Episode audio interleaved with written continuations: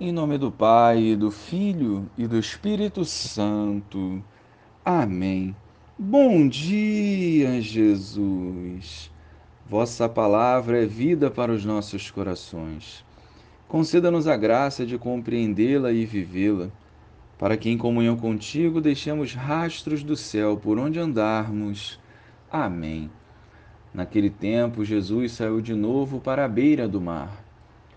Toda a multidão ia a seu encontro e Jesus os ensinava. Enquanto passava, Jesus viu Levi, o filho de Alfeu, sentado na coletoria de impostos e disse-lhe: Segue-me. Levi se levantou e o seguiu. E aconteceu que, estando à mesa na casa de Levi, muitos cobradores de impostos e pecadores também estavam à mesa com Jesus e seus discípulos. Com efeito, eram muitos os que o seguiam. Alguns doutores da lei, que eram fariseus, viram que Jesus estava comendo com pecadores e cobradores de impostos. Então eles perguntaram aos discípulos: Por que ele come com cobradores de impostos e pecadores? Tendo ouvido, Jesus respondeu-lhes: Não são as pessoas sadias que precisam de médico, mas as doentes. Eu não vim para chamar justos, mas sim pecadores.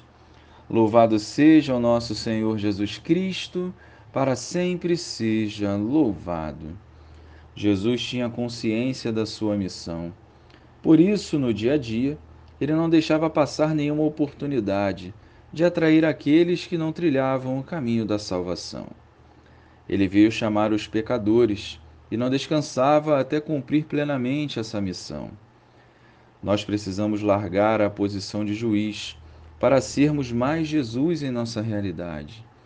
Facilmente perdemos tempo com as futilidades mundanas e, ao invés de ajudar o próximo, como síndicos do céu, ainda nos sentimos superiores por ofertarmos muito pouco perto daquilo que poderíamos oferecer.